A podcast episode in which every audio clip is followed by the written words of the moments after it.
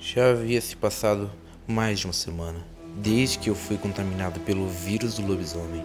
E eu ainda não encontrei quem era a fera daquela noite. Eu estudei aquele livro durante diversas noites, na esperança de encontrar qualquer coisa que pudesse ser útil para o meu problema. Era fim de semana e meu amigo Carlos me obrigou a jogar bola com ele na rua de meu prédio. Durante aquela semana, aprendi a estudar minha força e meus sentidos.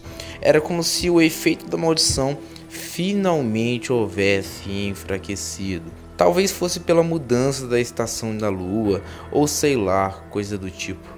Então meu amigo me chama: Rafael, por que você anda tão estranho ultimamente? Eu digo: Não sei dizer, deve ser a verdade, talvez. Nós dois rimos de minha brincadeira. Não sabia se poderia confiar nele, desde que li na, naquele livro que meu inimigo poderia ser alguém próximo de mim. Eu estou olhando para minha própria sombra desde então, todos os dias, apenas confiando em mim mesmo. Depois do jogo, eu me despeço de Carlos, todo suado, e volto para o meu apartamento. O porteiro, como era de costume, me cumprimentava toda vez que eu passasse pela entrada. Ele diz: Boa tarde, com aquela cara fechada e rabugenta que me dava calafrios. Aquele prédio era assustador, ficava em uma área afastada e mal iluminada da cidade. Não é à toa que aquele monstro estaria por perto daquele lugar. Quando chego em meu andar, subindo as escadas em sincronia com meus batimentos cardíacos, Agora essa era uma de minhas novas brincadeiras de lobisomem. Era para o meu treino de autocontrole e era divertido também. Eu, sem querer, trombo com um garoto segurando um cachorro pela coleira. O animal fica tão dócil para mim que pula em, em, meu colo novamente e começa a me lamber igual da última vez. O garoto novamente começa a pedir desculpas para mim e eu as aceito de bom grado. De novo estava encontrando esse garoto. Primeiro foi na escola, agora em meu prédio. Será que eu estava sendo seguido? Ele então olha para mim e diz: Prazer, meu nome é Marcos. Acabo de me mudar para a cidade e, pelo que parece, me mudei para seu prédio também. Ah, me desculpe pelo Bob ter caído em cima de você. Ele me seguiu até o colégio aquele dia. É, e me desculpe por aquilo que aconteceu com você eu fico tranquilo e digo: não se preocupe, não ligo para que as crianças daquele inferno que chamam de escola dizem sobre mim. Nós dois rimos e percebo que um homem sai de meu apartamento com a garota mais linda que eu já havia visto na minha vida. Minha mãe me chama, acenando para mim, provavelmente para conhecer o senhor de cara feia, e a maior beldade que meus olhos já haviam visto. Eu o cumprimento sem jeito e a garota me dá uma piscadela. Ela parece ser mais velha do que eu, talvez até uns dois anos de diferença. Minha mãe diz: Esse é meu filho, Rafael. Ele estuda no mesmo colégio que seus filhos frequentam. Olho para minha mãe e vejo aquele olhar de interesse dela e fico enojado com aquilo. Provavelmente acabo de ganhar dois novos irmãozinhos em menos de um dia. Que destino cruel esse o meu, hein? Tem como eu estar mais ferrado? Pergunto para mim mesmo quando Marcos quebra minha atenção, me chamando para fazer algo legal. E somos seguidos pela garota que eu ainda não sabia o nome. Sabendo que teria que fazer amizade com esses meus novos vizinhos, então levo os dois para o topo do prédio. Eu tinha a chave, uma vez havia roubado do porteiro e fiz uma cópia para mim. Portanto, era o único que poderia subir naquele lugar, além do porteiro, é claro.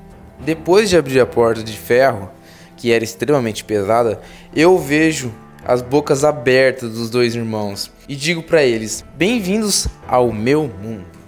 Marcos rapidamente diz: Isso é incrível, faz eu não querer te matar por ser um monstro. Fico pasmo, sem reação, não estava entendendo o que ele queria dizer com aquilo. Na verdade, eu não queria entender. Dou um passo para trás, tremendo de medo, mas tento parecer o mais firme possível. Ele então olha para mim com aquela cara séria. Qual é? Acha mesmo que eu não saberia que você é o maior viciado em Mortal Kombat do colégio? Naquele momento eu suspiro de alívio, ao perceber que ele estava falando do meu jogo favorito de luta. e não de que eu era um monstro terrível. É, no ano passado fizemos um campeonato de jogos entre os garotos do colégio e eu venci, e desde então sou reconhecido como o melhor jogador. Marcos olha para mim confiante e diz: Vou pegar o seu trono e vou acabar com você. Eu dou uma risada sarcástica, sabendo que isso era muito improvável. A garota, mais alta que Marcos, passa na frente dele, o ignorando totalmente. Olá, eu ainda não me apresentei. Meu nome é Isabela. Fico surpreso com a aproximação dela. Talvez ela estivesse se sentindo um pouco de lado naquele momento. Eu a cumprimento com a mão sem saber o que dizer. Eu não era muito bom com as mulheres e não seria aquele dia em que eu seria. Marcos atropela, dando um empurrão em Isabela para tomar a voz, e Bob dá um latido, abanando o rabo, e eu me agacho para passar minha mão nele, tentando não dar atenção para nenhum dos dois irmãos, para acabar com aquele tipo de discussão. Marcos estava querendo sempre ser o centro das atenções, e ele diz: Venha até nosso apartamento e vamos jogar uma partida só e vamos ver quem é o melhor. Eu aceito e nós quatro descemos as escadas até o nosso andar e percebo que o apartamento deles é de frente ao meu. E após entrarmos, Isabela diz para não reparar na bagunça, já que eles estavam arrumando a mudança ainda. Quando passamos de relance pelos quartos, vejo o pai dos dois irmãos em seu próprio quarto. Foi apenas uma pequena fresta da porta, mas eu vi claramente o que ele segurava em suas mãos era um tipo de facão prateado, perfeito para decapitar uma fera.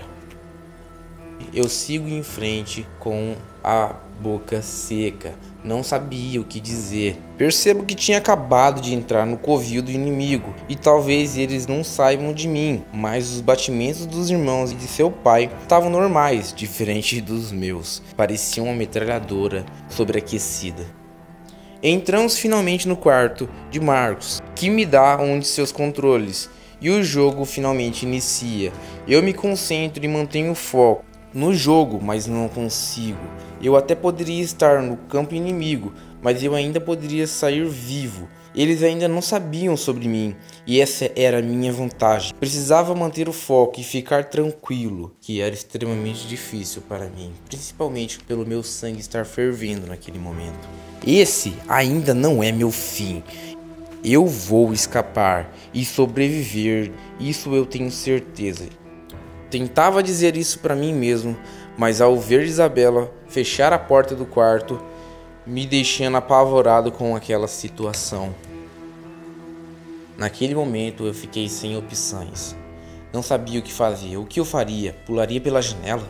Atacaria os dois? Ou simplesmente fingiria uma dor de barriga para fugir.